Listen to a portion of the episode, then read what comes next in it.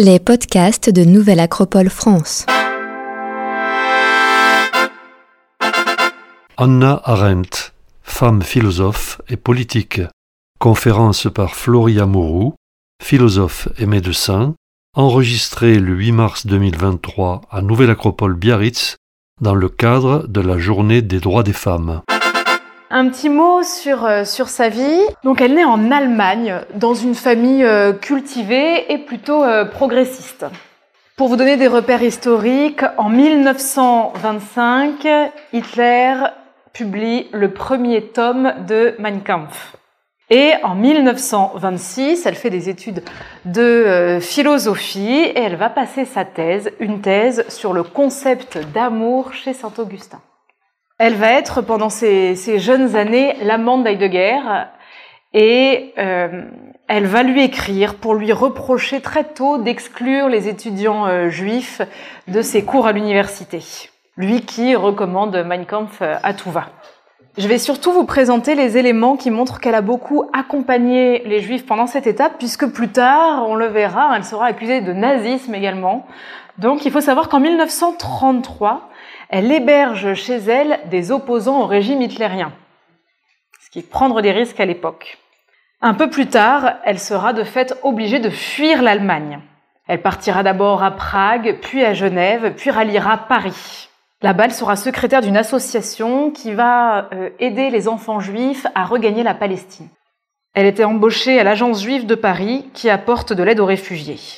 Et puis deux ans plus tard, en 1940, en fait, elle sera enfermée au Vélodrome d'hiver, puis transférée au camp de Gurs, et elle arrivera, euh, parce qu'elle a quand même des connaissances à s'échapper, à rejoindre Montauban, puis à rallier New York. Donc en 41, elle arrive à New York.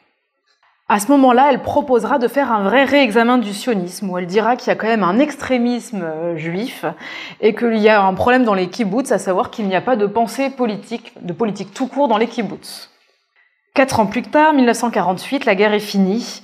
Elle devient directrice de l'Organisation pour la reconstruction de la culture juive en Europe.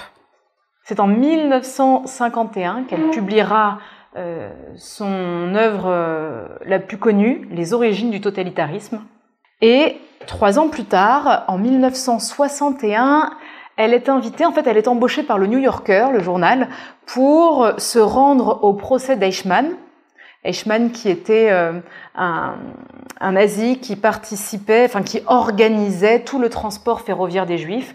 Et donc elle sera envoyée par le New Yorker pour assister au procès et publier des articles. Des articles qui seront euh, très mal reçus, on en parlera.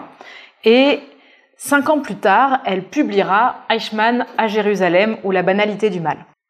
Elle décédera à 69 ans en 1975, avant son célèbre amant euh, Heidegger.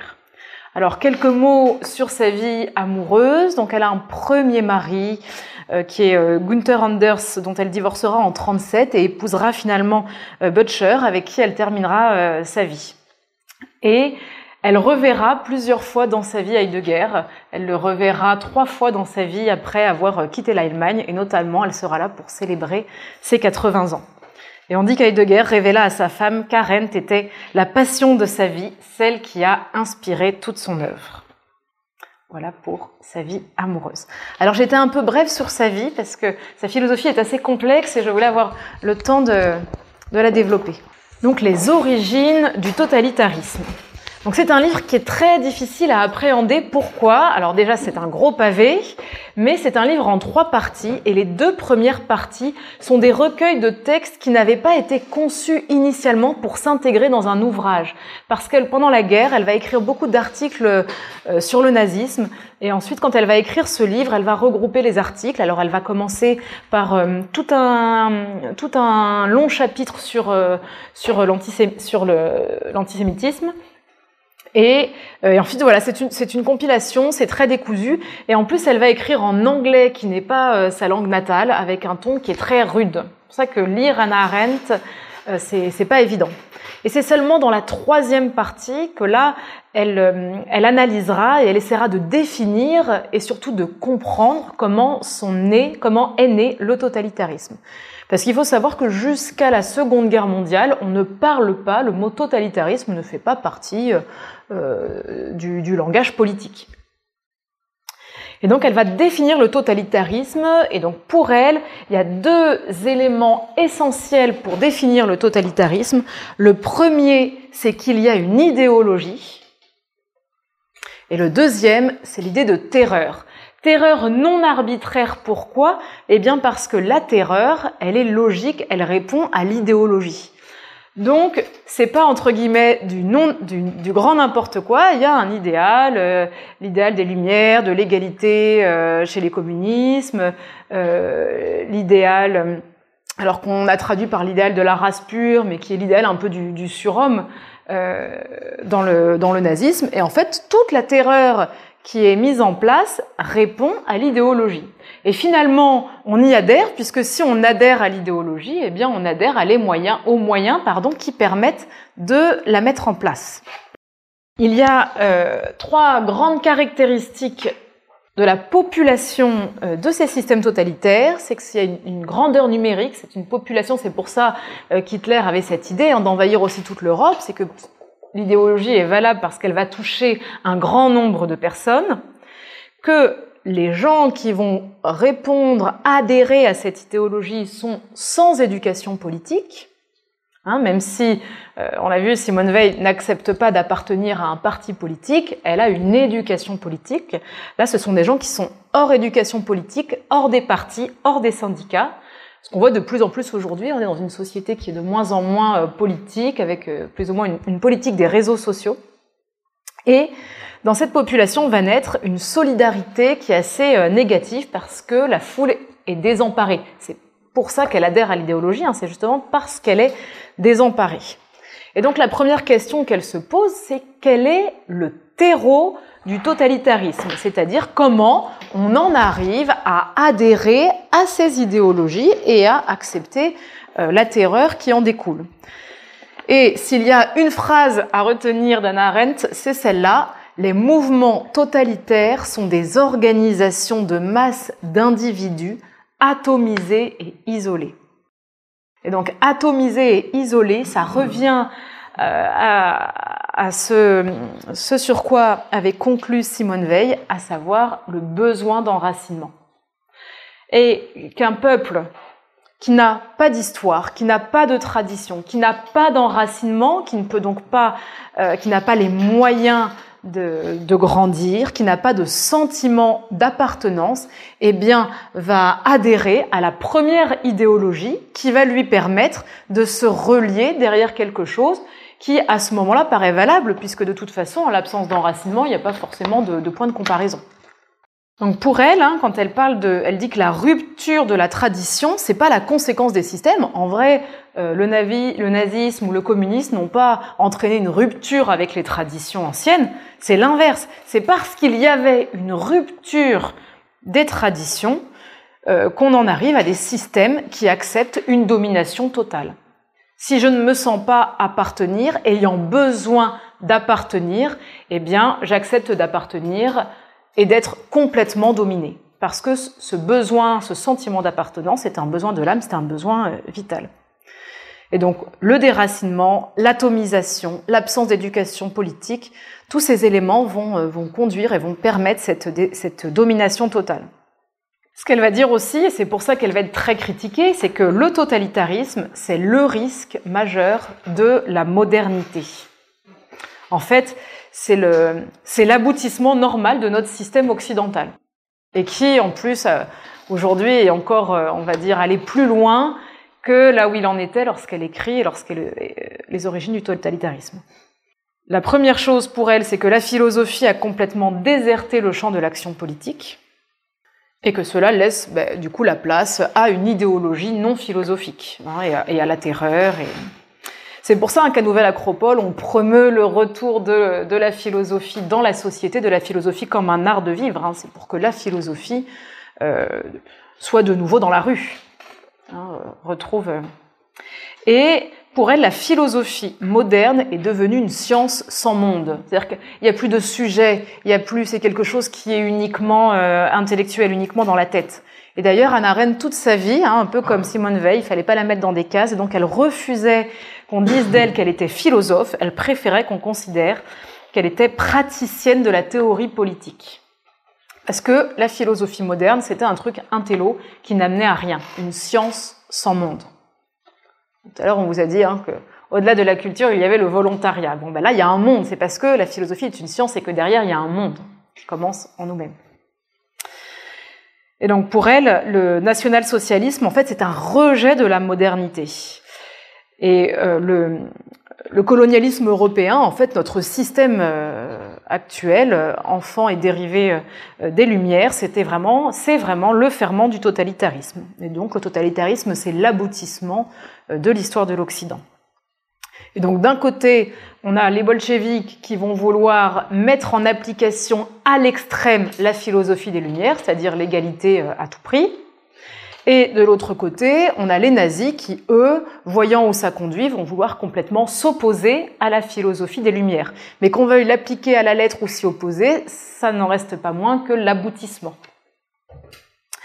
Pour elle, il y a un autre souci aussi avec les droits de l'homme, des droits de l'homme qui ont conduit à une impasse, parce que ce sont les droits de l'homme et du citoyen.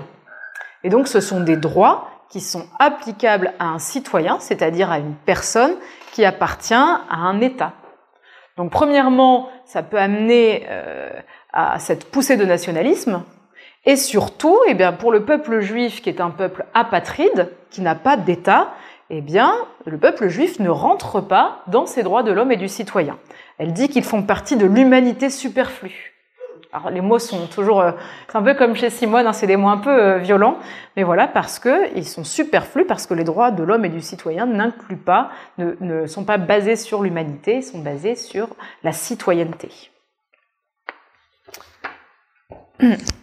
Voilà pour les origines du totalitarisme. On est en 1951.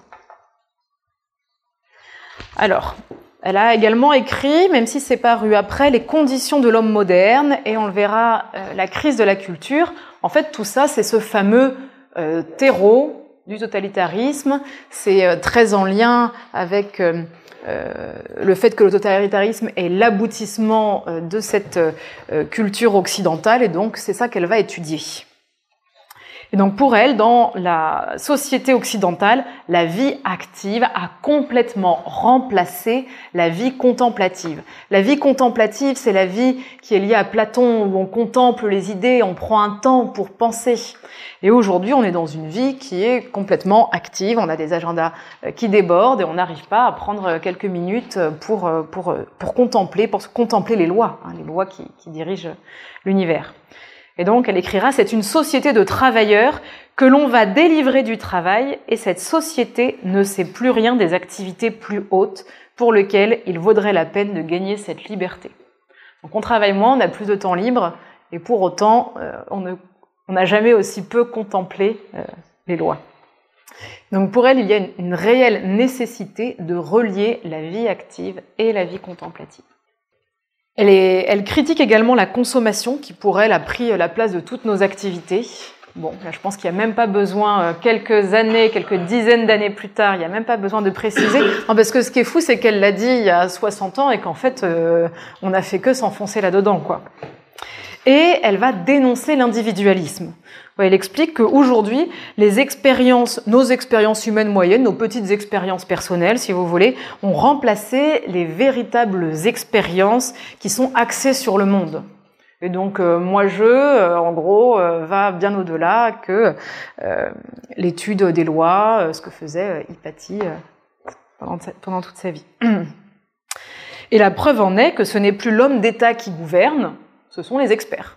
Parce qu'ils ont leur réseau d'expériences plus ou moins scientifiques, plus ou moins personnelles, alors que l'homme d'État, qui est supposé euh, se relier aux lois euh, de l'État, ne gouverne plus. Donc ça, on l'a très bien vu avec le Covid, hein, donc 60 ans plus tard, la, la descente. L'humanité ne s'acquiert pas dans la solitude, mais en exposant sa vie et sa personne au risque de la vie politique.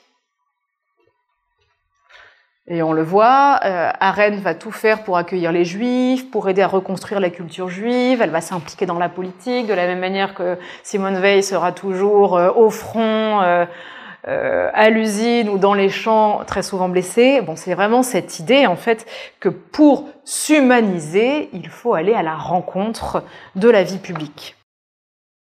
La crise de la culture. Alors la crise de la culture, je vous ai mis le titre anglais parce que finalement le titre anglais est assez loin de la traduction française, c'est Between Past and Future. Donc entre le passé et le futur. Donc dans ce titre, il y a vraiment l'idée d'une transition. Bon, dans la crise de la culture, il y a une crise, mais euh, il n'y a pas cette idée de, de, de, la question de la transmission. Or, euh, pour elle, la première problématique est là. Elle reprendra cette phrase de René Char, notre héritage n'est précédé d'aucun testament. Hein, on a hérité d'un monde, mais euh, on ne nous a pas dit ce qu'il fallait en faire. Et donc cela veut dire que nous sommes entièrement libres d'utiliser les expériences et les pensées du passé. C'est notre tâche. Donc nous sommes responsables de ce que nous avons reçu. Et donc la tradition, la religion, l'autorité forment une trinité et ces trois piliers du monde, tous trois forgés par l'homme, ont été brisés ensemble.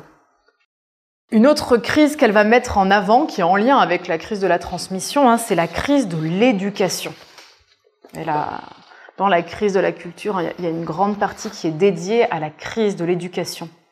La crise de l'éducation en Amérique annonce d'une part la faillite des méthodes modernes d'éducation et d'autre part pose un problème extrêmement difficile car cette crise a surgi au sein d'une société de masse et en réponse à ces exigences.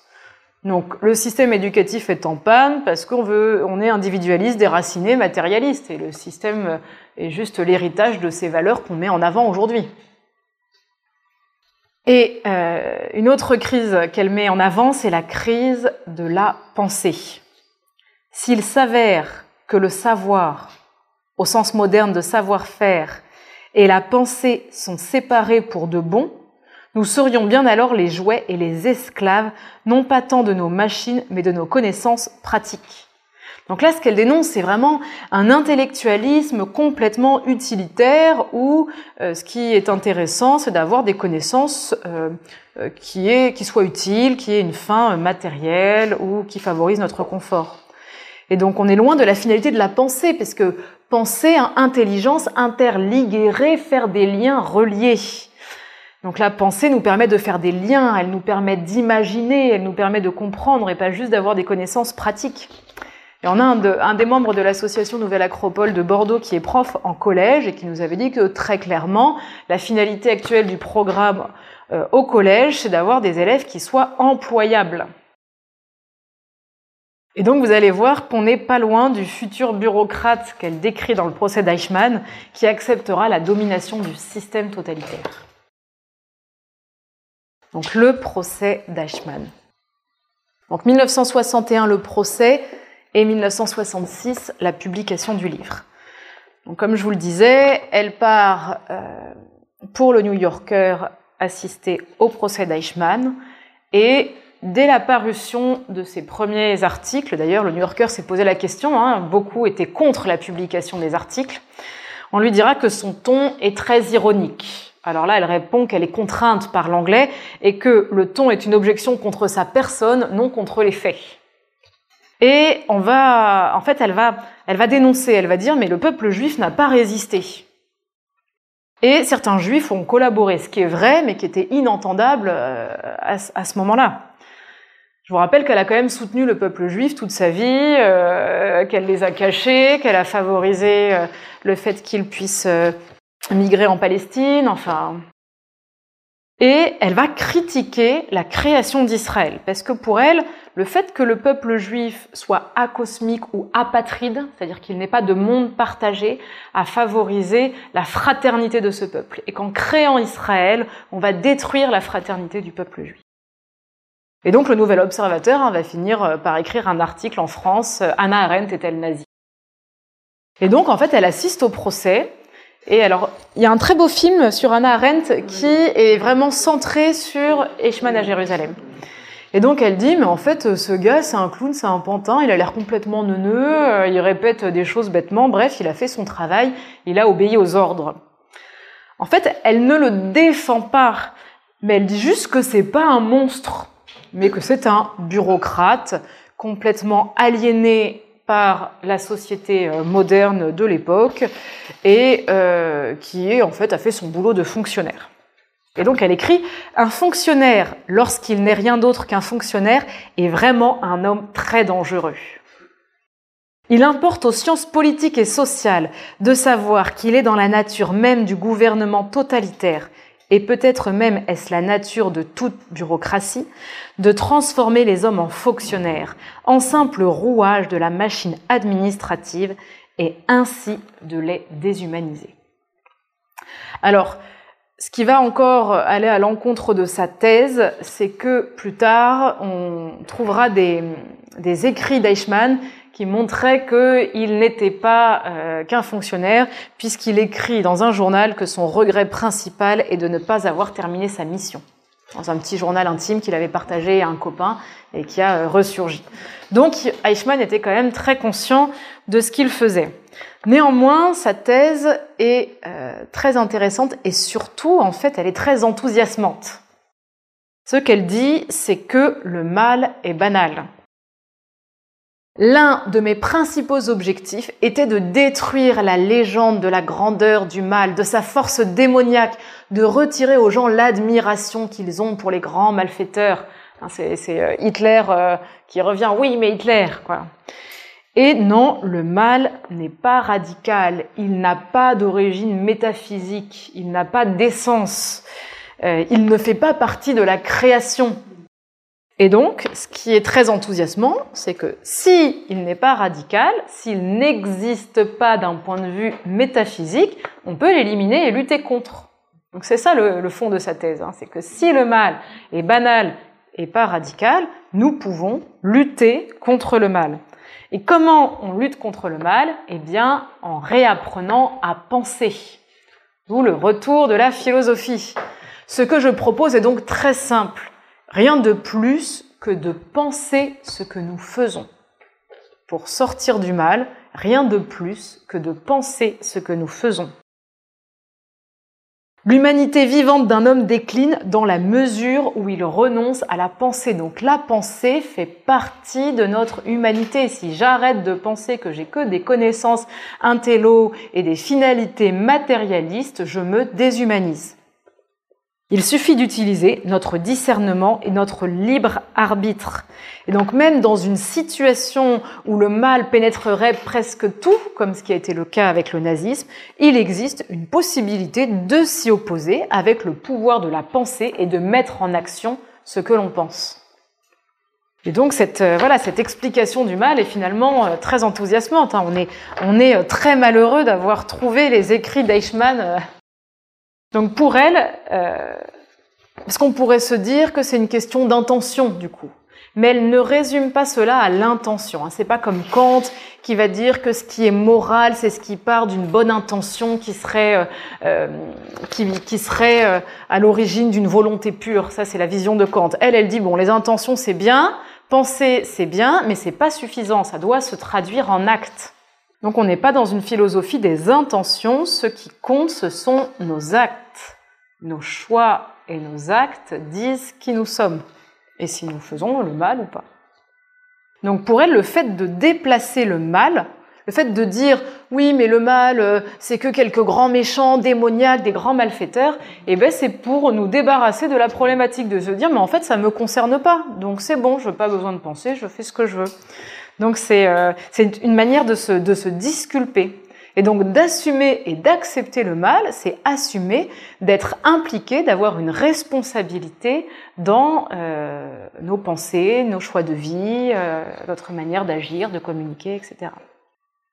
Donc il s'agit hein, vraiment d'un appel à chacun d'être capable de réfléchir, d'assumer ses choix et les conséquences de nos actes, puisque parfois, ben, euh, on avait une intention bonne et les conséquences, donc c'est que peut-être qu'il faut euh, revoir et repenser.